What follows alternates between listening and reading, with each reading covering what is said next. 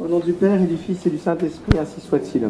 Venez, Esprit Saint, remplissez les cœurs de vos fidèles et allumez-en le feu de votre amour. Envoyez votre Esprit, Seigneur, il sera une création nouvelle. Prions Dieu qui avez instruit les cœurs de vos fidèles par la lumière du Saint-Esprit, donnez-nous par ce même Esprit de comprendre et d'aimer ce qui est bien et de jouir sans cesse de ces divines consolations par le même Jésus-Christ, notre Seigneur, ainsi soit-il. Notre-Dame, trône de la sagesse, Saint Luc, au nom du Père et du Fils et du Saint-Esprit, ainsi soit-il. Est-ce que vous avez tous la feuille avec le plan? C'est bon? Tout le monde a une feuille avec le plan, c'est merveilleux. Alors, les fiançailles et le mariage de la Vierge Marie. Première partie, euh, comment interpréter cette parole? Je ne connais point d'homme de Luc 1.34. Euh, je précise tout d'abord pour ceux qui ne sauraient pas que dans le langage biblique, connaître un homme signifie avoir une relation charnelle avec lui. Donc au moment où Marie reçoit la visite de l'ange, elle se trouvait, ainsi que le rapporte l'évangile de Luc, dans une situation absolument hors du commun, euh, puisque l'évangéliste euh, remarque expressément qu'elle était fiancée à Joseph, et d'autre part, Marie déclare à l'ange, en termes très clairs, qu'elle ne connaît aucun homme, c'est-à-dire qu'elle n'a aucune des relations que suppose naturellement et nécessairement la conception, d'un fils. Comment cela se fera-t-il puisque je ne connais point d'homme?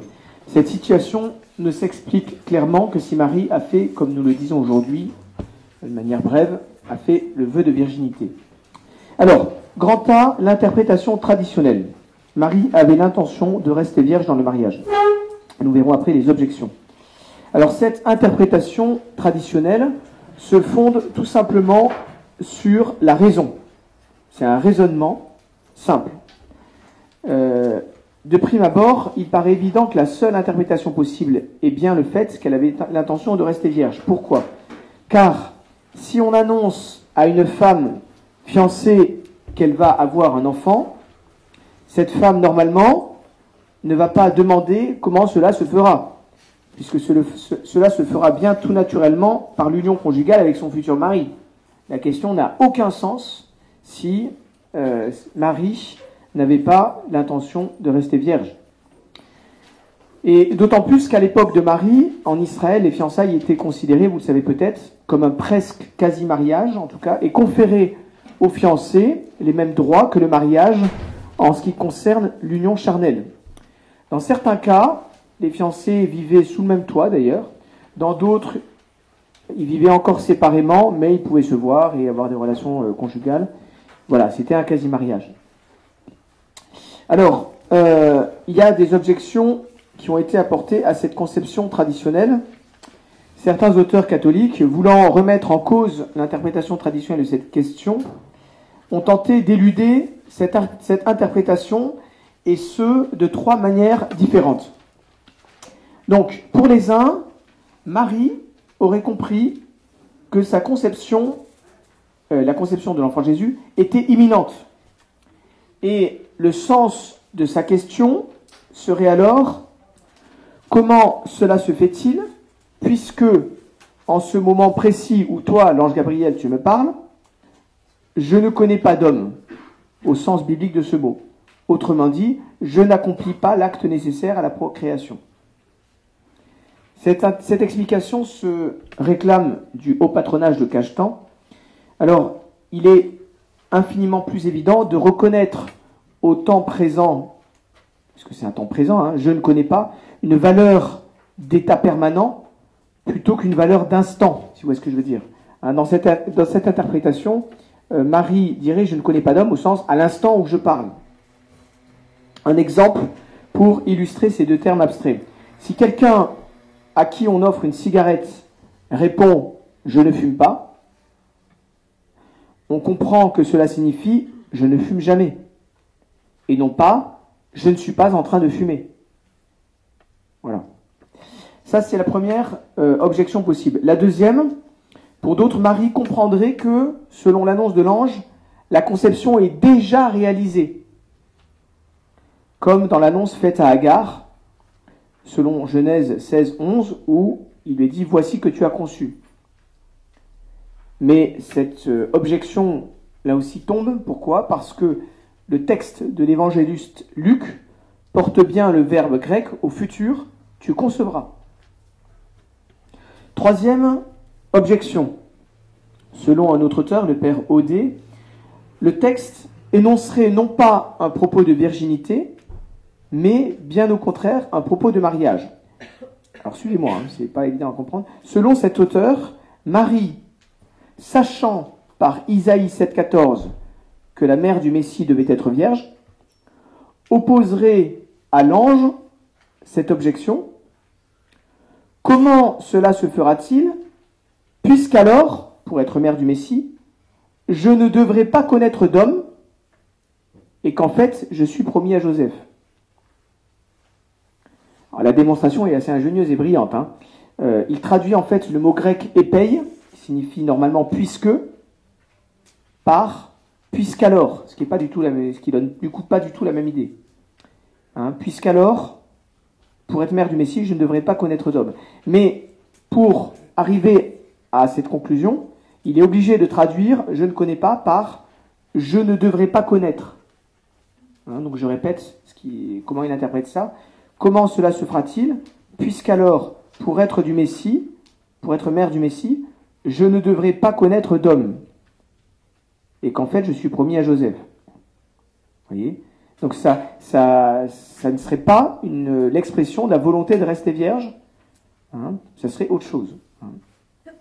Mais ça ne marche pas, puisque, je vous dis, il est obligé de, Bon, il traduit épais par puisqu'alors, déjà il tire un peu par les cheveux, mais on pourrait éventuellement trouver dans la Bible d'autres passages où on traduit épais par puisqu'alors. Mais par contre, la traduction je ne devrais pas connaître euh, est vraiment tirée, là pour le coup, hein, elle est sollicitée comme on dit, hein, euh, puisque c'est vraiment je ne connais pas, c'est ou gignosco pour ceux qui ont fait du grec, hein, c'est je ne connais pas. Alors, voyons maintenant un petit peu la question euh, des vœux dans le peuple d'Israël. Les vœux euh, alors ça, c'est quelque chose, je vous en ai déjà parlé, c'est quelque chose qui qu'on a complètement perdu de vue aujourd'hui, mais euh, jusqu'au XIXe siècle encore, c'était courant. Et alors dans le peuple d'Israël, c'était chose très courante, faire des vœux. Déjà au temps de Moïse et au temps des rois, des rois hein, le roi David et ses successeurs, les vœux étaient courants. Par exemple, il est écrit au, au livre du Deutéronome, si tu as fait un vœu au Seigneur ton Dieu, ne tarde pas à l'accomplir. Si tu t'abstiens de faire des vœux, tu ne, connais pas, tu ne commets pas de péché mais ce que tu as promis, tu dois le tenir. Et donc, à l'époque de Marie, les faire des vœux étaient chose très courantes. L'usage et malheureusement l'abus des vœux étaient tellement passés dans les mœurs que Jésus lui-même en parle dans l'Évangile. Aux pharisiens. Ah, catastrophe, on n'a pas enregistré. Si, c'est ça, ah, pardon. C'est bon. Non, c'est moi qui n'ai pas enregistré en fait mon propre recordeur. Bon, tout va bien. Donc, aux pharisiens qui lui adressent des reproches parce que ses disciples ne se conforment pas aux prescriptions légales de la purification, Jésus répond par un autre reproche. Et vous, pourquoi transgressez-vous le commandement de Dieu par amour pour votre propre tradition, par amour pour les usages que vous avez établis? Car Dieu a dit, tu honoreras ton père et ta mère, mais vous, vous dites que quiconque a dit à son père ou à sa mère, ce que j'aurais pu employer à vous assister, j'en fais un corban, c'est-à-dire une offrande vouée au temple. Quiconque a dit ça est dispensé d'honorer son père et sa mère, donc de les nourrir. Donc ce reproche de Jésus nous fait connaître, un usage abusif du, du vœu qui permettait aux enfants de se libérer d'obligation de prendre soin de leurs parents. Le fils disait à ses parents, tout ce que vous pourriez attendre de moi comme secours matériel, j'ai fait de le vœu de l'offrir au temple, Or, une offrande vouée au temple euh, était, une chose sacrée et personne, pas même les parents, ne pouvait se l'approprier. Les vœux étaient d'ailleurs chose tellement courante qu'on avait même prévu la possibilité de s'assurer contre l'obligation de tenir des vœux faits inconsidérément. On avait examiné tous les cas qui rendaient un vœu invalide. Et dans la littérature euh, non biblique, il est question de vœux concernant les époux. Par exemple, un homme qui oblige sa femme à faire le vœu de ne plus rien prêter. Je sais pas, à prêter à des voisins, à son frère, je sais pas. Ou bien euh, un homme qui fait obligation à son épouse euh, de ne plus jamais rentrer chez ses parents d'origine. Il en a marre qu'elle aille chez ses beaux-parents. Donc. Alors, il est dit dans ces ouvrages que de pareils vœux n'obligeaient la femme que si elle avait librement consenti à les faire. Et si l'époux persistait sur ce point à s'opposer à la volonté de sa femme, celle-ci avait le droit de se séparer de son époux. Alors, si l'époux n'avait pas le droit d'obliger sa femme à faire un vœu qui restreignait la liberté de celle-ci, de même, bien entendu, la femme n'avait pas le droit de faire, sans l'assentiment de son conjoint, un vœu empiétant sur la liberté de son conjoint. Alors si on s'intéresse à la Bible elle-même, on voit un cas intéressant. Par exemple, Anne, la mère du prophète Samuel, alors qu'elle était stérile, fit le vœu suivant. Seigneur des armées, si vous abaissez un regard plein de grâce sur la détresse de votre servante, et si vous n'oubliez pas votre servante, si vous lui envoyez un enfant, je le consacrerai pour toute sa vie au Seigneur. Alors on voit que c'est la femme, hein, l'épouse, qui fait ce vœu, mais son époux Elkanah avait certainement dû donner son assentiment. Si un homme se fiance à une femme à la condition que celle-ci ne soit liée par aucun vœu, les fiançailles sont invalides, dit la littérature, quand la femme ne fait pas connaître l'existence de son vœu avant les fiançailles. Je répète, on trouve dans la littérature historique la chose suivante. Si un homme se fiance à une femme à la condition que celle-ci ne soit liée par aucun vœu, les fiançailles sont invalides quand la femme ne fait pas connaître l'existence de son vœu avant les fiançailles. Et si après les fiançailles, la femme a déjà été introduite dans son nouveau, domicile, et si on apprend alors qu'elle est liée par un vœu qu'elle a caché, elle doit être renvoyée par une lettre de répudiation, sans restitution de la dot accessoire. Parce que je ne vous ai pas expliqué, mais dans les mariages, c'est très compliqué. Il y avait une dot principale, une dot accessoire. Enfin, je ne vais pas rentrer dedans, mais c'était très, très compliqué. Hein. si la femme peut être renvoyée à cause d'un vœu tenu secret, sans recevoir la dot qui lui revient, il faut évidemment, pour que les fiançailles soient valides, que la femme ait renseigné l'homme sur le vœu qu'elle a fait et par lequel elle demeure liée à l'avenir. Donc toute cette législation décrite dans des documents autres que la Bible d'ailleurs montre que dans le peuple d'Israël, les rapports juridiques entre l'existence d'un vœu et le lien matrimonial étaient connus et établis. Si donc Marie était décidée si donc Marie était décidée par amour de Dieu à garder pendant toute sa vie la virginité, il n'y a aucun doute sur le fait qu'elle se savait tenue de renseigner avant ses fiançailles son futur époux quant à sa résolution de virginité. Et si elle voulait être sûre que cette détermination ne ferait naître aucune difficulté après le mariage, elle n'a pas pu se, contenter du simple assentiment de son futur époux. Et ces sentiments religieux l'amenèrent nécessairement à obtenir la certitude que plus tard son époux ne changerait ni d'avis ni de conduite sur ce point. Par ailleurs, si l'on sait que, à l'époque de Christ, le fait de garder la continence absolue était chose connue et pratiquée par certains hommes, en revanche, il n'y a, pour les jeunes filles, aucun écrit qui fasse état de l'usage de renoncer au mariage et de se consacrer au Seigneur par un vœu de virginité. Pour dire les choses de manière plus simple, il y avait des communautés de moines, mais pas des communautés moniales. C'est ce qu'on va voir un petit peu maintenant dans cette nouvelle partie. Quelle idée se faisait-on à cette époque du mariage et de la continence? L'idéal commun en Israël était de se marier, de vieillir entouré de nombreux enfants. C'était vraiment un devoir pour le jeune homme de se marier. La vie de la plupart des hommes israélites correspond à cette conception. Et dans l'état du mariage, on attachait alors beaucoup plus qu'aujourd'hui une importance capitale à la naissance des enfants et à la descendance, grâce à laquelle la race atteindrait les jours où viendrait le Messie. C'est en considération de cet espoir que les personnes pieuses envisageaient de contracter le mariage. On le voit par exemple dans la prière de Tobie. Alors, à côté de cet idéal, l'attrait de la virginité était très vivant parmi le peuple. Les jeunes filles vierges avaient le droit d'accompagner l'arche d'alliance en frappant des cymbales dans les lamentations. Il est fait mention des jeunes filles vierges immédiatement après les prêtres, dans les processions. On parlait aussi avec respect d'une veuve qui, après son premier mariage, avait renoncé à en contracter un second, mais vivait pour ainsi dire dans une seconde virginité, en pratiquant la continence absolue et en se livrant aux œuvres de piété. Le type même de ce personnage, de cette personne, c'est l'exemple de Judith, Judith dans la Bible est l'exemple parfait de cela.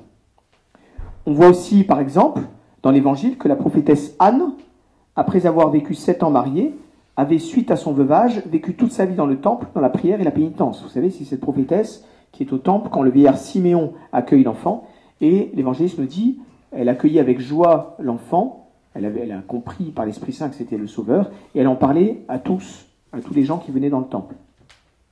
Alors cependant, si la virginité des jeunes filles avant le mariage était mise à l'honneur, il n'y avait pas d'institution de vierge consacrée définitivement dans cet état de virginité.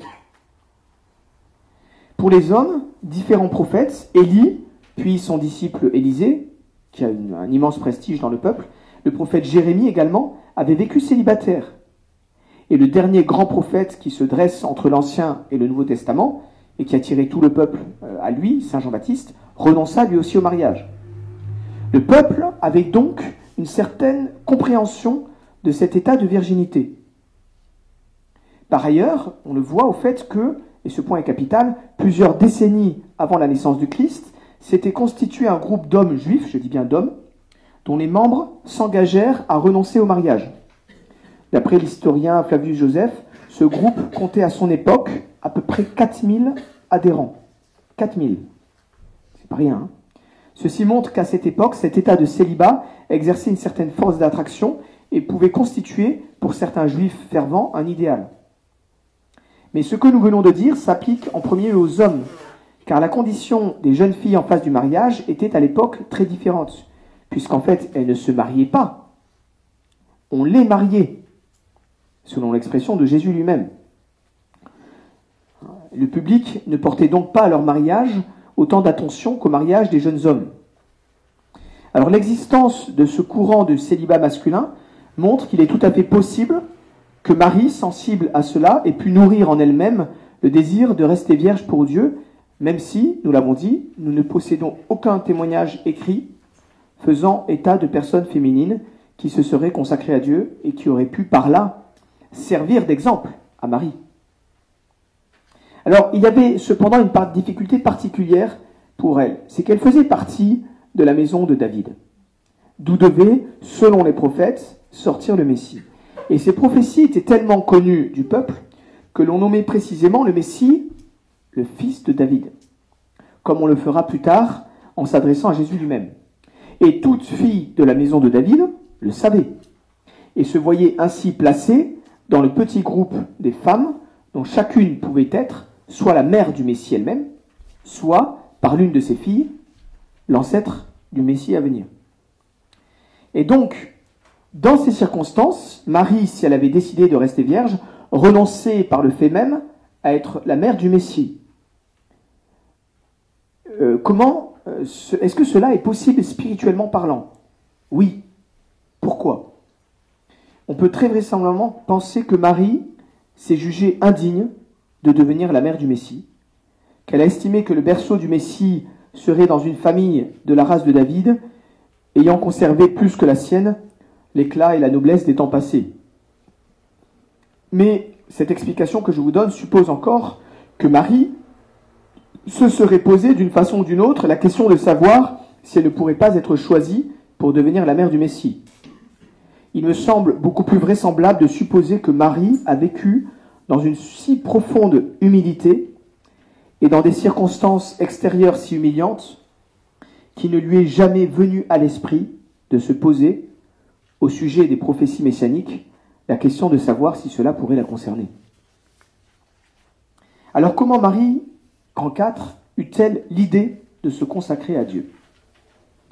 Il faut exclure, semble-t-il, l'hypothèse d'une révélation de Dieu, voyez, comme l'ange Gabriel, euh, Dieu qui aurait présenté dans, un sens très clair hein, cette injonction de la virginité, hein, car euh, si ça avait été le cas, Marie au moment de l'apparition de l'ange, n'aurait pas adressé les paroles qu'il a adressées à l'ange. Hein, sa, réaction eût été différente. Alors voyons voir comment ce, vœu a pu éclore en Marie. Alors, si tant est bien sûr que nous puissions formuler des hypothèses, le seul motif de sa consécration à Dieu réside dans le caractère unique de la conduite de Dieu à son égard. C'est là certainement le premier et l'unique motif que l'on puisse trouver, le plus profond en tout cas, de sa consécration à Dieu. C'est évidemment Dieu qui le lui a inspiré. Cette vie en Dieu dont nous avons parlé au sujet de l'enfance de Marie, Marie l'a menée dans une inexprimable solitude. Et cette solitude lui a inspiré un but et a fait naître en elle ce désir qui s'est emparé de toute sa personne, ce désir d'appartenir à Dieu de telle sorte qu'elle ne garda plus la moindre disposition de sa propre vie. Et ce désir, c'est certainement, eu égard au degré de grâce qu'elle a reçu, c'est certainement manifesté dans son âme dès le moment qu'elle a pris euh, conscience de, son, de sa personnalité, du fait qu'elle était une personne, en fait. Vous avez trouvé que j'exagère, que c'est romanesque, mais je ne crois pas. Parce qu'on voit déjà dans la vie des saints, euh, de saintes notamment, religieuses, euh, c'est avéré pour certaines qu'elles ont eu extrêmement tôt, extrêmement tôt, elles le disent, hein, le désir de se consacrer à Dieu.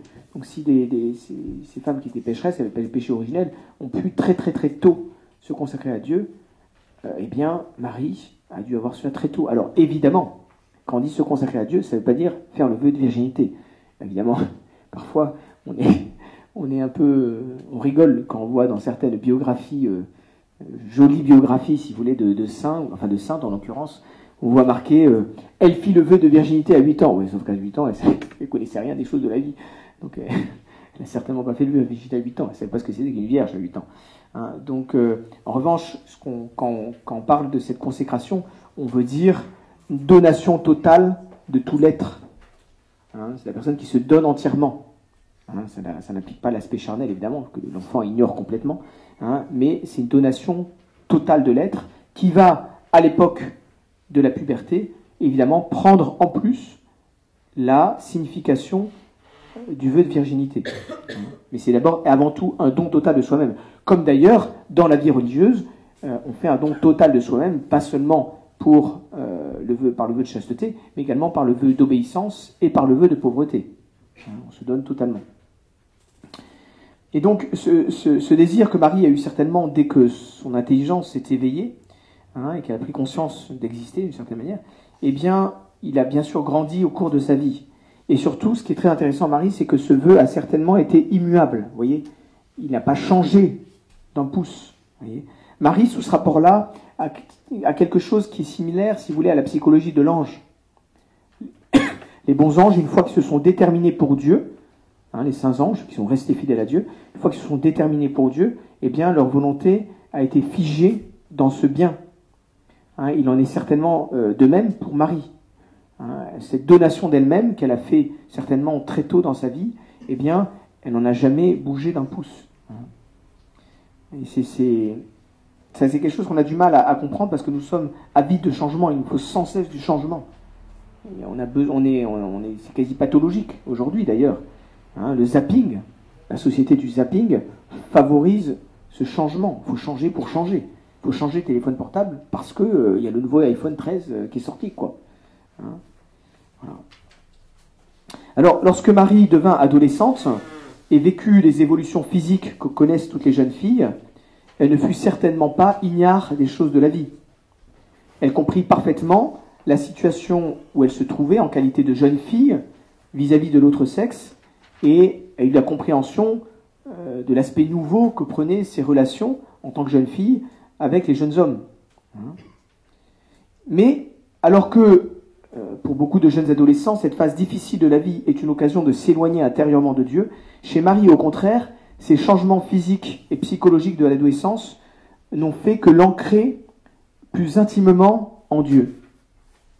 Alors, Saint Augustin dit que Marie a fait le vœu de virginité. Cette expression peut paraître erronée si elle nous fait supposer que Marie aurait fait à Dieu un vœu que d'autres faisaient également. Vous voyez Quand on vous dit Marie a fait le vœu de virginité, vous avez un référentiel. Vous pensez à la vie religieuse. Et donc pour vous, ça fait référence à quelque chose qui existe déjà. Hein?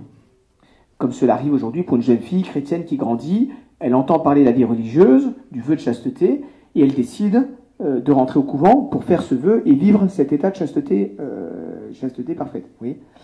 Il n'en est rien pour Marie. Nous l'avons vu, car il n'y avait pas de vœu de virginité parmi les femmes. L'acte de Marie n'est donc pas venu d'une imitation d'un exemple connu, il ressemble plutôt à ce que fait la fleur quand elle ouvre sa corolle, si vous voulez, au rayon du soleil. Et le mouvement en Marie est venu de l'intérieur et pas de l'extérieur. Marie n'a pas reçu et imité l'exemple d'autrui, mais elle a fait passer à l'acte une possibilité intérieure qui lui avait été donnée à elle, à elle seule. Et là, il y a quelque chose d'absolument bouleversant à méditer. Marie est peut-être, potentiellement, la première femme de l'humanité à avoir comme ça consacré sa virginité à Dieu de manière définitive. Je le dis bien de manière définitive. Car la virginité temporaire était une chose connue même dans les fausses religions. Comme dans la religion des Romains. Je ne sais plus quel était le temple. Il y a un temple à Rome là. Il y avait des, femmes, peut-être des vestales, je ne sais plus là, qui vivaient euh, dans la virginité. Euh, ou comme aujourd'hui d'ailleurs, dans le bouddhisme zen que pratiquent les moines au Japon, euh, des hommes vivent pendant la continence, pendant un certain nombre d'années dans le monastère, mais ce qui est très différent d'avec nous, c'est qu'après ils sortent du monastère et ils se marient. Quoi. Ils passent quelques années comme ça en vie monastique. Parfois, je crois que l'équivalent du père abbé, lui, pas forcément. Lui, il est un peu là à vie. Mais, mais, mais les autres, ils sont là quelques années, ils vivent la vie monastique, et puis ils rentrent dans le monde, ils se marient. Alors, grand B, deux positions quant au lieu et au moment de son vœu de virginité. Nous pourrions penser que Marie n'a pas réellement émis un vœu en bonne et due forme par la prononciation d'une parole expresse. On peut comprendre, si vous voulez, cette donation totale euh, comme ayant étant intervenue très jeune dans son enfance, et euh, ayant pris très naturellement, ayant inclus très naturellement à la puberté euh, la dimension sexuelle. Voyez Mais on peut également, et c'est une autre position, on peut également penser, comme les vœux étaient courants justement en Israël, que précisément Marie s'est consacrée expressément par une parole précise en un temps et en un lieu déterminé. Un vœu, en effet, n'est pas un acte dont on ne soit pas tenu de prendre particulièrement euh, conscience, comme serait n'importe quel changement d'opinion. C'est en général, au contraire, une résolution qui doit être prise dans un temps et un lieu déterminé. Alors, à quel âge Marie a-t-elle fait ce vœu? Un âge officiel était euh, exigé pour la validité légale de l'acte. Euh, d'après la tradition juive, le vœu d'une jeune fille était valide quand celle-ci avait 12 ans accomplis, puisqu'on considérait qu'à 12 ans, toute jeune fille est pubère donc peut se marier. C'était l'âge légal pour se marier pour les filles, 13 ans pour les garçons, 12 ans pour les filles. Hein. Et donc si elle peut se marier, c'est qu'elle a la maturité suffisante pour faire un vœu. Alors si on veut supposer un lieu et un temps précis, l'hypothèse la plus vraisemblable, ce serait celle qui, en tenant compte du cadre de la vie religieuse de l'époque, euh, ferait que ce vœu aurait pu se faire, par exemple, à l'occasion d'une fête à Jérusalem, typiquement, vous voyez, au temple de Jérusalem. Alors, grand 5, les fiançailles de la Vierge Marie. Et tout d'abord, les fiançailles en Israël.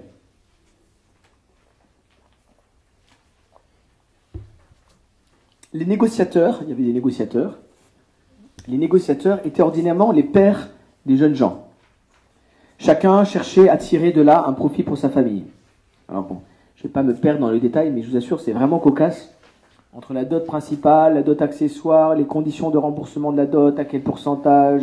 Oh mais c'est d'une complexité, mais c'est incroyable, incroyable. Bon. Euh, alors ces, tractations, qui pouvaient durer, assez longtemps, hein, aboutissaient à la conclusion des fiançailles. Et, celle-ci avait alors essentiellement la valeur d'un véritable mariage et en comportait les suites légales. On se mariait généralement assez jeune, vers 15 ans. Hein, on, le sait notamment parce qu'on a dans la Bible des cas, par exemple on sait que le, roi Amon s'est marié à 16 ans, euh, Josias à 13 ans, euh, donc on se mariait ordinairement assez jeune. On voit d'ailleurs encore en Égypte, je crois au 4e siècle, hein, 15e siècle, pardon, la plupart des hommes étaient mariés à 16 ans. Bon, Marie d'Agreda, on y croit ou on n'y croit pas, euh, dit que Joseph avait 33 ans à l'époque du mariage. Bon, on ferait ce que vous voulez, mais Alors, on se mariait généralement assez jeune, vers 15 ans. Hein. Alors, dans ces conditions, euh, un mariage vers 15 ans, euh, vous comprenez que l'intervention des parents était assez décisive dans la conclusion du mariage. Hein. Ni la jeune fille, ni même souvent le jeune homme ne sont consultés. Par exemple, pour choisir euh, une femme à son fils Isaac, Souvenez-vous, Abraham, il envoie un serviteur qui règle l'affaire avec Laban, qui est le frère de Rebecca. Voyez, donc, euh, voilà. On demande avis euh, ni à Isaac, ni à Rebecca. Bon, ça tombe bien, elle va tomber amoureuse de son futur mari, mais enfin, bon, voilà. Hein. Euh, Agar prend une femme pour son fils Ismaël sans lui demander son avis. Judas marie son fils, premier-né, également sans lui demander ce qu'il en pense. Hein. Alors, cependant, cette autorité des parents n'était quand même pas telle qu'elle ne, ne, laisse aucune place au sentiment des jeunes gens. Il y avait, rassurez-vous, il y avait aussi en Israël des mariages d'amour. On le voit par exemple en Genèse 34, juge 14-12. Hein, euh, le fils pouvait décider lui-même sans, sans consulter ses parents et même contre leur gré. Il est plus rare, mais cela existe, que la jeune fille prenne l'initiative. Par exemple, euh, dans la Bible, vous avez la fille de Saul, Nicole, hein, euh, qui s'éprend de David, et donc qui dit voilà, bah, c'est l'homme que je vais épouser. c'est elle qui fait la démarche, quoi. Alors, de fait, euh, ces sentiments avaient beaucoup d'occasions de naître et de se manifester entre les jeunes gens, car contrairement à ce que l'on pourrait penser, les jeunes filles étaient très libres de leurs mouvements. Elles étaient très libres de leurs mouvements. Euh, un des signes d'ailleurs, c'est le fait qu'il est prévu plein de choses pour le cas d'une jeune fille qui est violée, selon qu'elle est violée à la campagne, en pleine ville, etc. Donc ça suppose qu'en fait une fille, euh, dans la Bible, hein, il y a tout un tas de législations là-dessus, euh, ce qui suppose qu'en fait, une fille pouvait très bien se retrouver euh, se balader dans les champs toute seule. Voyez en fait, euh, donc on sait qu'aux époques anciennes, les jeunes filles n'étaient pas du tout recluses dans leur maison. Hein. Elles sortaient sans voile, elles gardaient les troupeaux, elles descendaient puiser l'eau, elles allaient glaner au champ derrière les moissonneurs. On le voit dans l'histoire de Ruth et, Bose. Elles faisaient des visites, pouvaient sans aucune gêne et difficulté parler à des hommes. Hein. Alors, comment se faisaient les fiançailles? C'était assez simple. Hein. Le fiancé déposait dans la main de sa fiancée un objet de la valeur d'un denier. Encore le business, hein. Désolé, c'était pas très romantique. En lui disant Ceci est le signe que désormais tu es ma fiancée. Et puis celle-ci répondait par une parole appropriée, et ça y est, ils étaient fiancés. Et donc dès lors, attention, dès lors, la fiancée était appelée l'épouse. La fiancée était appelée l'épouse d'un tel. Hein comme l'indiquent d'ailleurs les évangiles en présentant Marie comme l'épouse de Saint Joseph. Euh, c'est ce que dit l'ange à Saint Joseph quand il découvre que Marie est enceinte. Joseph ne prend euh, pas peur, enfin ne craint pas de prendre chez toi Marie, ton épouse, dit l'ange. Parce qu'ils sont fiancés, mais l'ange appelle Marie l'épouse. Hein, j'ai vérifié dans le texte grec, c'est bien gunaike. Hein, euh, donc c'est bien le mot qui signifie l'épouse. La femme mariée. Alors, euh, en général, entre les fiançailles et mariage, il y avait plus ou moins un an. plus ou moins un an. Alors, vous allez me dire, euh, monsieur l'abbé, à quoi bon un mariage après les fiançailles, puisque les fiançailles équivalaient déjà, pour ainsi dire, à un véritable mariage? Hein, Bonne question. C'est évidemment ce qu'on se demande aujourd'hui. Hein, cette coutume, en fait, supposait une plus grande expérience du monde qu'on ne le croit ordinairement. Dans la pensée juive, il faut se remettre dans le contexte. Hein. Euh, les gens étaient mariés très jeunes. Et donc, en fait, la femme devait être unie de bonheur à un homme. Son époux devait être le premier homme sur lequel avait porté sa pensée. Et d'autre part, elle ne devait pas être trop tôt soumise aux obligations du mariage. De là, ces fiançailles préalables, qui constituaient déjà un engagement ferme, et en même temps un ajournement du mariage destiné à ménager euh, encore un peu, un petit peu la jeune fille. Donc ça crée une espèce de transition, vous voyez, qui permettait à la jeune fille euh, euh, tout frais et moulu qui sortait à peine de la puberté euh, de se marier avec une transition quand même quoi. Hein, parce qu'elle sortait à peine de l'enfance que boum, elle se retrouvait mariée. Donc bah, cet usage permettait de ménager quand même une transition pour la psychologie de, la jeune fille quoi. Alors en principe, toute jeune fille avait le droit de refuser le mariage avec le fiancé qu'on lui proposait, mais bon, les habitudes faisaient qu'on ne tenait toujours pas compte de ce refus. il faut le dire. Alors, euh, pour la petite histoire, c'est que chez les Égyptiens, qu'on est arrivé dans la suite à se fiancer avec cette condition que les fiançailles ne porteraient leurs effets juridiques qu'au moment du mariage. Voyez? Et c'est en fait chez les Égyptiens que les fiançailles sont devenues ce qu'elles sont chez nous aujourd'hui. Hein, le fonctionnement qu'elles ont aujourd'hui. Alors, voyons voir maintenant les fiançailles de Marie et de Joseph, après avoir vu les, fiançailles en, Israël. Alors, pour la petite histoire, d'après les visions de la bienheureuse Anne-Catherine Emmerich, euh, Sainte Anne, la mère de la Vierge Marie, vivait encore au moment où Marie s'est fiancée. Alors, normalement, sur la loi de Moïse, on devait se marier dans sa parenté, hein, et Marie, qui appartenait certainement à une famille pieuse, n'a pas dû déroger à cette loi. Alors, je ne fais pas ici pour pas faire euh, trop long, j'en parlerai quand je vous parlerai, euh, il y a une conférence qui est prévue sur Saint Joseph, et à ce moment-là, je vous expliquerai comment, notamment, d'après Anne-Catherine Emmerich, bien Anne-Catherine quel était le lien de famille entre Joseph et Marie. Un lointain cousinage, euh, dû à un remariage, enfin voilà. Euh, la Sainte Écriture ne nous dit pas comment Marie et Joseph furent amenés à se fiancer, mais il est possible de faire des suppositions. La demande a pu venir de Joseph, mais aussi de la parenté. Je vous expliqué que c'était, il y avait des pourparlers, etc. À moins que les pourparlers n'aient été engagés des deux côtés à la fois. D'habitude, on tenait compte de la similitude de conditions des deux jeunes gens, ça pouvait exercer une influence. Alors peut-être, hein, c'est pas exclure qu'en cherchant à se marier, Joseph a obéi à la pression euh, du public ou de sa famille, soit qu'on l'ait poussé sans plus au mariage, soit qu'on ait insisté pour qu'il épouse à Marie. Alors, quand on dit ça, euh, certaines personnes répugnent à admettre que des motifs humains, comme ceux qu'on voit dans les mariages ordinaires, euh, aient pu intervenir dans le mariage de Marie et Joseph. Et cette manière de, de voir les choses ne correspond à une vue fausse où on oublie que Dieu édifie le surnaturel sur le naturel. Euh, la vérité vraie est, souvent plus apparentée à cette réalité très prosaïque, vous voyez, qu'aux imaginations euh, baignées d'iconographie saint-sulpicienne. Bon, ça y est, j'ai envoyé ma petite pique contre l'art sulpicien. Je suis content. Bon, alors, Marie maintenant, vue par Joseph. Si, euh, alors, vu, si la, demande est venue de Joseph, on peut euh, la comprendre un peu de la manière suivante, et là on rentre un peu dans l'aspect spirituel, si vous voulez. Il euh, ne faut pas s'imaginer forcément que Marie avait une, beauté, si vous voulez, euh, exceptionnelle au niveau physique. Hein, beaucoup d'autres hommes, certainement, étaient passés près de cette jeune fille sans s'arrêter. Ils n'avaient rien vu de particulier en elle. La beauté, la simple beauté corporelle de Marie n'était peut-être pas si manifeste qu'elle dut forcément attirer les regards. Son jardin demeurait secret, il échappait au monde des sens. Et vous voyez, je pense que euh, des gens qui avaient un regard avide de beauté extérieure pouvaient très bien glisser sur ce visage, vous voyez, sans, sans pouvoir y pénétrer. Pour rejoindre justement l'âme de la Vierge, il fallait un regard profond, hein, dégagé du sensible. Et c'est donc certainement à sa profondeur d'âme, vous voyez, que Joseph doit d'avoir euh, rencontré vraiment Marie, l'avoir repérée, si je puis dire, l'avoir découverte, voyez. Et Joseph ainsi éprouve ce que beaucoup éprouveront après lui en s'abandonnant au charme de Marie. Il s'attachait, en fait, il cédait aux sollicitations de l'amour divin que Marie portait en elle. Joseph s'attachait au visage de Jésus qui avait commencé à se dessiner dans celui de sa mère. Dans la Vierge Marie, il cherchait à trouver, sans le savoir, le Messie à venir. Et Ève avait usé de son influence sur Adam pour lui faire suivre la pente de sa faiblesse. Marie, dès le premier instant de la rencontre, a fait monter Joseph, voyez, en le rendant supérieur à lui-même. En la regardant, eh bien, Joseph se sentait meilleur. Il a subi le rayonnement de la sainteté de cette âme.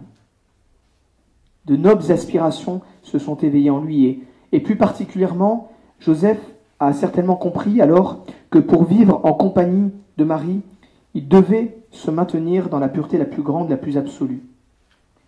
Et pour que leur union soit placée au niveau le plus élevé, il s'est certainement rendu compte qu'elle devait s'établir dans la limpidité virginale. On peut penser que c'est la rencontre avec Marie qui a amené Joseph à prendre une résolution de virginité.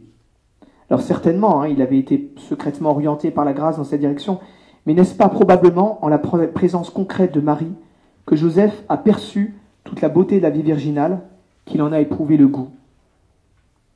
Il est certain en tout cas que Marie, nous l'avons dit, a dû, avant les fiançailles, tenir au courant Joseph de sa volonté de rester vierge.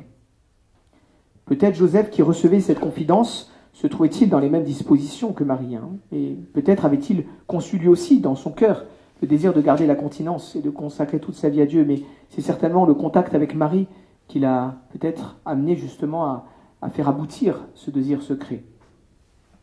Alors, Joseph, vu par Marie, du côté de la Vierge Marie, on peut penser qu'en réfléchissant à son avenir, Marie, euh, voyant qu'il n'y avait aucune euh, possibilité, enfin, encore une fois, elle sentait ce besoin de vivre vierge, mais c'était complètement en dehors de tous les cadres mentaux de la civilisation israélite de l'époque.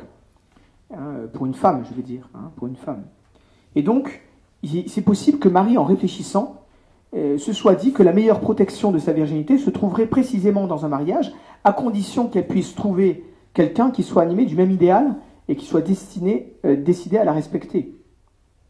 Et c'est évident que Dieu, qui voulait assurer un foyer pour l'enfant Jésus, a poussé secrètement Marie dans cette direction.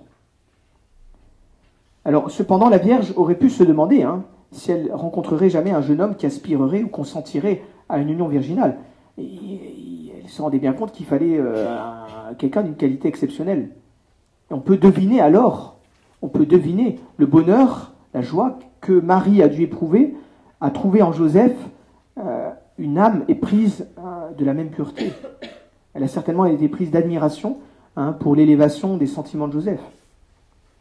Et, du coup, ces fiançailles ont débuté pour Joseph, comme pour Marie, certainement, hein, dans un enthousiasme hein, qui, est très beau, qui et si Marie a été la première à apprécier les qualités de Joseph, et si elle a d'ailleurs précédé l'Église dans la vénération que l'Église témoignera à Joseph, Joseph, de son côté, a été le premier, certainement, à remercier Dieu pour le don immense qu'il avait fait au monde, pour la beauté spirituelle de Marie en voyant comment cette beauté spirituelle illuminait sa propre vie, Joseph certainement devait vivre dans un grand sentiment d'action de grâce envers Dieu. Et, la période des fiançailles euh, n'a fait que confirmer hein, cet émerveillement euh, en Joseph. Voyez, il a certainement, au fur et à mesure des mois, senti s'établir en lui un véritable culte pour sa fiancée, qu'il voyait tellement enveloppé de la grâce divine. Et, et c'est dans son cœur, et c'est très très beau, c'est dans le cœur de Joseph qu'a commencé à se former le culte que l'Église vouera à Marie, à la Vierge. C'est un élan où s'exprimait, vous voyez, avec son jeune amour d'homme, l'admiration pour cette âme où tout était reflet de Dieu. Et c'est pour cela que Joseph est très naturellement, c'est le quatrième point, hein, le patron des fiançailles chrétiennes. la, piété chrétienne a vu à sa juste mesure, a compris la joie euh, qui a été donnée à Marie de rencontrer en Joseph ce fiancé idéal. Et du coup, la piété chrétienne euh, s'est tournée très naturellement vers Saint Joseph pour lui demander de procurer une joie analogue aux jeunes filles qui sentent en elles de grandes possibilités d'amour et qui attendent celui qui leur permettra de se donner. Et si le choix des fiançailles a une influence décisive sur bien des destinées humaines, c'est du coup avec raison que l'on se tourne vers Joseph pour le supplier justement d'orienter ce choix, de faire en sorte que le choix des hommes coïncide avec le choix de Dieu. Et c'est pour cela que Joseph peut inspirer justement hein, la préoccupation de tenir compte avant tout des qualités de l'âme, bien plus que du charme physique. Il saura justement inspirer aux hommes la recherche d'une beauté spirituelle, du charme plus mystérieux et plus solide que confère la grâce divine dans une jeune fille. Il saura encourager l'aspiration à trouver dans l'autre ce que lui-même Joseph a cherché et trouvé en Marie, la sainteté qui rapproche de Dieu. Et lorsque le choix aura été fait, c'est encore Joseph qui justement pourra guider le développement de l'amour des fiançailles. Cet amour qui possède un parfum particulier, qui ne peut se garder que dans la pureté. Et Joseph qui est allé jusqu'au bout de cette pureté, hein, en ne désirant jamais que l'union virginale, saura justement communiquer aux fiancés chrétiens le désir de réaliser cet idéal pendant les fiançailles. Il leur apprendra à goûter la proximité d'une âme, à éviter tout ce qui pourrait voiler ou flétrir sa beauté spirituelle. Il saura stimuler la délicatesse du comportement dans les marques d'affection et soutenir cette volonté de respect sacré pour la personne qu'on aime. Joseph saura épanouir l'enthousiasme d'aimer en faisant reconnaître dans l'amour humain le don de l'amour divin. Il saura faire regarder l'amour humain comme un appel à la sainteté. Il restera ainsi à jamais le fiancé par excellence, voyez, celui qui a atteint le sommet de l'amour des fiançailles et qui guide tous les autres fiancés dans cette direction. Il les aidera en même temps à jeter leur regard vers la fiancée idéale, Marie. Alors, curieusement, saint Thomas d'Aquin a une position un peu différente. La position différente de saint Thomas d'Aquin quant au mariage de la Vierge Marie. Dans sa première réflexion sur cette question, à savoir son commentaire sur les sentences, saint Thomas d'Aquin écrit La bienheureuse Vierge, avant de contracter mariage avec Joseph, était dans un propos semblable au sien. C'est pourquoi elle ne s'exposa pas au péril en se mariant. Il nous dit, voilà, avant de se marier, elle voulait vivre la virginité, Joseph aussi, et donc il n'y a pas eu de péril à la demeure. Voilà. Et en fait, il change d'avis après. Dans la somme théologique, postérieure donc au commentaire sur les sentences, saint Thomas rectifie son point de vue. Il écrit Il faut croire que la bienheureuse Vierge, Mère de Dieu, a voulu se fiancer par suite d'un instinct familier de l'Esprit Saint, attendant avec, confiance du secours divin qu'elle n'en viendrait jamais à l'union charnelle. Cependant, elle remit cela à la disposition de Dieu. C'est très surprenant. Hein Donc saint Thomas pense que l'ignorance de Marie sur les sentiments de Joseph paraît plus conforme à la sobriété de- des évangiles et à l'attitude spirituelle de la servante de Dieu totalement abandonnée au bon plaisir divin. L'autorisation de son époux, en consacrant la légitimité de son vœu, de son désir, apportera une caution supplémentaire à son désir d'appartenir sans partage à Dieu. Et d'une certaine manière, le consentement du charpentier sera en quelque sorte l'écho du oui prononcé par Dieu dans le ciel. Mais elle ne songe nullement à faire pression sur son fiancé, laissant à Dieu le soin d'éclairer son propre comportement et celui du menuisier. C'est un magnifique témoignage de la confiance de Marie devant l'incertitude des événements. En soumettant sa virginité au consentement, au consentement de Joseph, Marie faisait crédit, dans l'obscurité de la foi, au dessein de la providence divine. Son obéissance à Dieu primait son attachement à la virginité. Voilà pourquoi, au dire de saint Thomas, Joseph et Marie durent émettre ensemble leur vœu définitif de virginité. Alors je suis assez partagé entre les deux explications. Je trouve cette explication de saint Thomas très belle aussi. Alors, grand 6, dernière partie, le mariage de Marie et Joseph est-il un vrai mariage? Saint Thomas d'Aquin, dans la Tertia Pars, question 29, se pose deux questions au sujet de ce mariage. La Vierge qui allait donner naissance au Christ devait-elle être mariée? Deuxièmement, y a-t-il eu véritablement mariage? Alors, première question, la Vierge qui allait donner naissance au Christ devait-elle être mariée Il écrit Il convenait que la Vierge de qui le Christ devait naître fût mariée, à cause du Christ lui-même, premier argument, à cause de la Vierge elle-même et à cause de nous. Alors, pourquoi? À cause du Christ, pour plusieurs raisons. D'abord, afin qu'il ne soit pas rejeté par les infidèles comme un enfant illégitime. Il dit que ça aurait terni la, ré- la- la réputation du Christ et donc son influence sur euh, les païens, notamment, si il était apparu comme un enfant né hors mariage. Autre argument, afin que l'on pût dresser la généalogie du Christ qui était, selon l'usage, en ligne masculine. Troisième argument, afin de protéger le nouveau-né contre les attaques que le diable aurait lancées contre lui avec plus de violence. C'est pourquoi saint Ignace soutient que Marie fut fiancée afin que son enfantement fût caché au diable. Donc ça, c'est par rapport au Christ. Maintenant, par rapport à la Vierge elle-même, il dit que grâce à ça, elle échappait ainsi au châtiment afin de ne pas être lapidée par les Juifs comme adultère. D'ailleurs, parce qu'une des objections à ça, c'est de dire oui, mais euh, euh, si elle était née euh, sans être mariée, ben oui, c'était pareil. Une femme qui était née, qui avait un enfant sans être mariée, pouvait être lapidée comme adultère, même si elle n'était pas mariée. Enfin, comme pécheresse, même si elle n'était pas mariée. Il mentionne aussi comme argument vis-à-vis de la Vierge elle-même qu'elle était ainsi protégée contre le déshonneur, et puis pour montrer l'aide que lui apporta Saint Joseph. Et par rapport à nous aussi, il dit que ça avait une utilité. Parce que le témoignage du Christ, le témoignage de Joseph, pardon, atteste, que le Christ est né d'une vierge. Et, là, ici, Saint, Ambroise fait remarquer que euh, personne n'était mieux placé que Saint Joseph pour témoigner de la virginité de Marie, puisque c'était son mari. Donc lui pouvait dire, oui, elle est vraiment vierge. Hein, il avait plus, que d'autres, il pouvait témoigner du fait qu'il y avait eu une, en- une conception miraculeuse. Deuxièmement, parce que les propres paroles de la Vierge affirmant sa divinité en reçoivent plus de crédit. Saint Ambroise commente ainsi Cela donne plus de poids aux paroles de Marie et enlève tout motif de mensonge. Car une vierge qui aurait été enceinte sans être mariée aurait voulu voiler sa faute par un mensonge. Il dit ben, si Marie n'avait pas été mariée, qu'elle avait eu un enfant hors mariage avec quelqu'un, bah, elle aurait pu dire voilà, j'ai eu cet enfant par Dieu, et ça lui aurait permis de cacher en fait sa faute. Étant fiancée, donc comme à l'époque des fiancés pouvaient coucher ensemble, fiancée, elle n'avait aucune raison de mentir, puisque pour les femmes, la fécondité, la récompense naturelle euh, et le bienfait du mariage, etc. Autre raison par rapport à nous, et ça c'est très beau, il y avait là un symbole de toute l'Église qui, bien que vierge, a été fiancée à un unique époux le Christ. Et puis enfin, il dit que en la personne de Marie sont honorées et la virginité et le mariage contre les hérétiques qui rabaissent l'un ou l'autre. Alors, euh,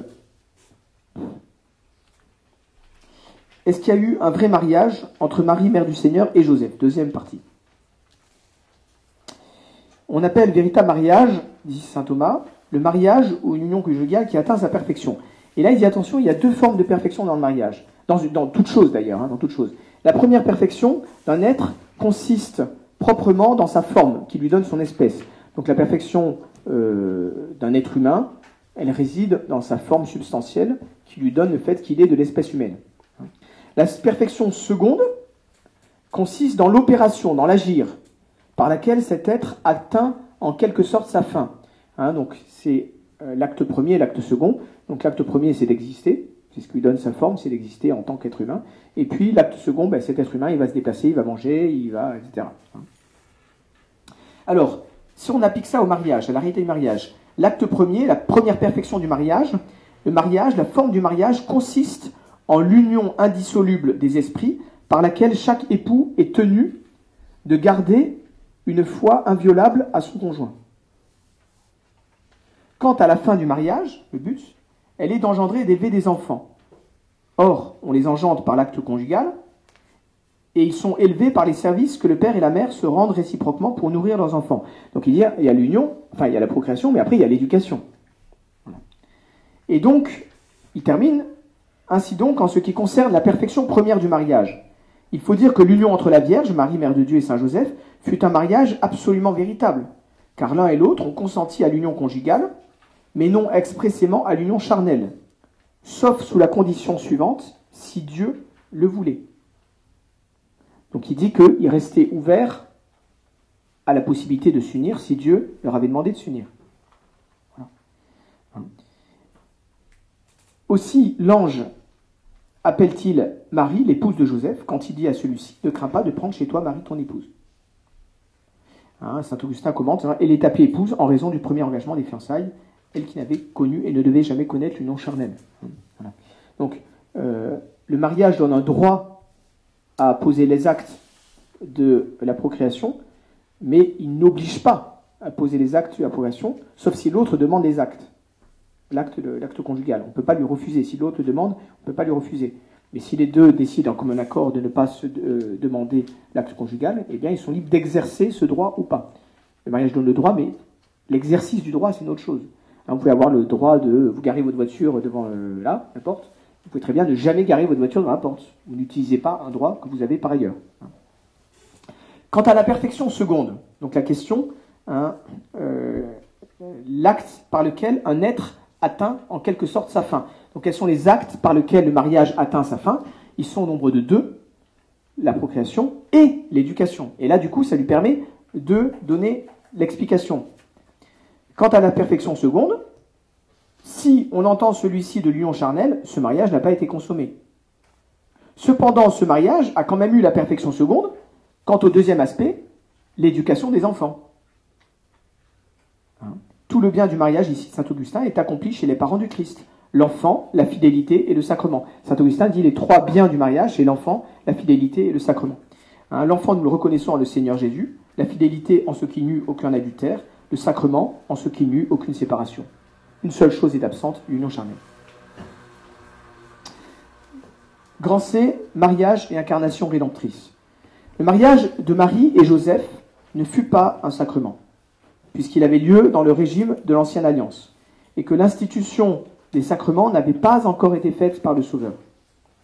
Et ce mariage hein, enfermait en lui la réalité qui serait à la base du sacrement. Il constitue le prototype idéal du mariage chrétien. Il vaut donc la peine de continuer à regarder le mariage de Joseph et de Marie pour comprendre comment toute union de l'homme et de la femme s'alimente à cette source surnaturelle, à savoir le mystère de l'amour du Dieu incarné. L'incarnation rédemptrice forme le soutien, le support de tout mariage, et les deux aspects se révèlent de manière saisissante dans l'union de Marie et Joseph.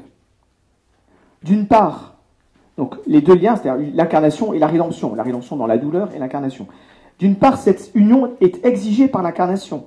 Cette union est nouée dans la présence du Christ. Et d'autre part, cette union jaillit d'une souffrance rédemptrice, car l'amour mutuel de Joseph et de Marie a dû, par la présence du Sauveur, se fortifier dans une commune douleur. Alors là, ce n'est pas le lieu, mais évidemment, c'est la question de, des souffrances de Marie et de Joseph euh, dans leur mariage. Le mariage de Joseph et Marie nous apprend donc à considérer tout mariage dans cette perspective, à y voir, à y reconnaître une mise en œuvre de l'incarnation rédemptrice, c'est-à-dire l'insertion dans les cœurs humains d'un amour divin qui vient les transformer en les associant à un don plus large auquel la souffrance apporte sa contribution essentielle. Alors certes, l'incarnation ne s'est produite historiquement qu'une fois, mais le mystère de l'incarnation continue à agir dans les sacrements. Et c'est lui qui communique au mariage chrétien sa substance surnaturelle. Ainsi, tout en appartenant encore par l'aspect extérieur à l'ancienne alliance, le mariage de Joseph et de Marie a été le commencement de l'institution du mariage chrétien. Et des chrétiens qui s'unissent par le sacrement de mariage doivent donc viser à imiter Joseph et Marie, c'est-à-dire à faire de leur mariage un prolongement et un moyen d'expression de l'incarnation rédemptrice. Et puis par ailleurs, la valeur actuelle, euh, en quoi le mariage Joseph et Marie est quelque chose de tout à fait actuel Eh bien, sa valeur actuelle se manifeste par la mise en avant de l'enfant. Ce mariage de Marie-Joseph se justifiait dans le plan divin par la présence de l'enfant Jésus. Lorsque Joseph a été invité par l'ange à prendre Marie euh, chez lui, le but clairement dit par Gabriel, par l'ange, pardon, c'était de donner un père et un foyer à l'enfant. Alors dans ce cas exceptionnel où l'enfant virginalement conçu précède et réclame le mariage, éclate, hein, éclate la vérité si importante que l'union conjugale trouve sa première justification dans l'enfant à naître. Et on sait que cette vérité hein, est difficilement admise aujourd'hui par nombre de théologiens et de foyers chrétiens, qui mettent faussement comme premier but du mariage la réalisation du bonheur conjugal entre les époux. La tentation est forte aujourd'hui hein, de réintroduire l'égoïsme dans l'amour, de transformer l'amour conjugal, au moins partiellement, en un égoïsme à deux, et de ne plus pouvoir comprendre que cet amour, pour se réaliser, doit se dépasser dans l'enfant.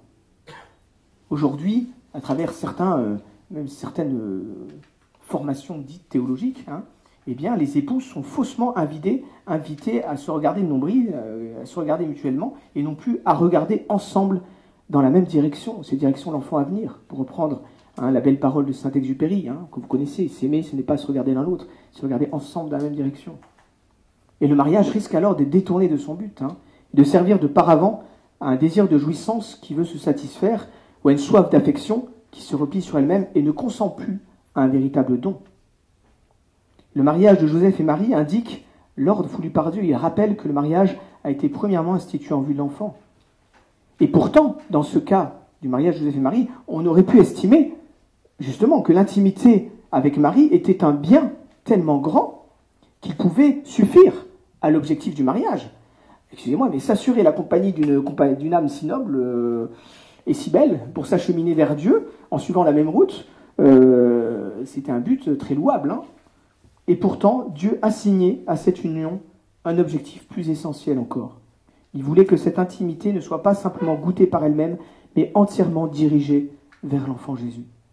C'est pour l'enfant que Joseph entra dans l'état de mariage.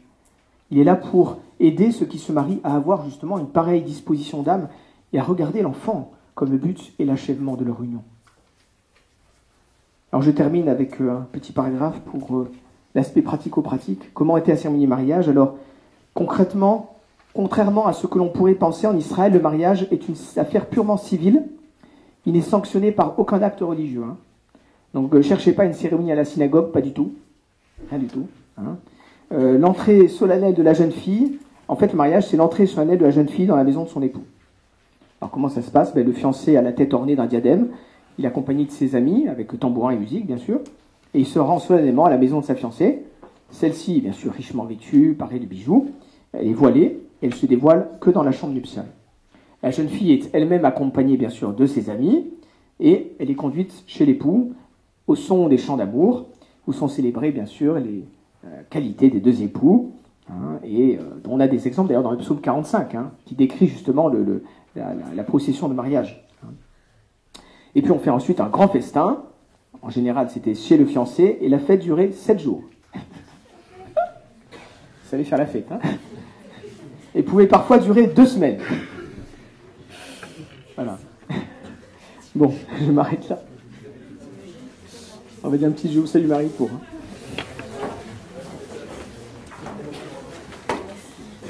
Je vous salue, Marie, comblée de grâce, grâce et saints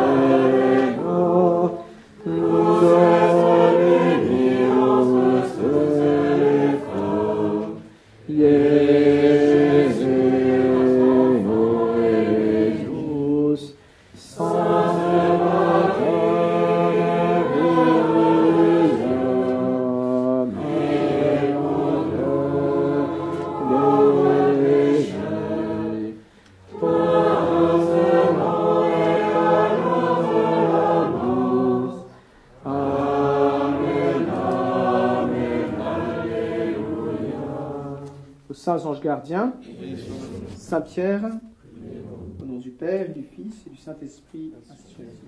Reste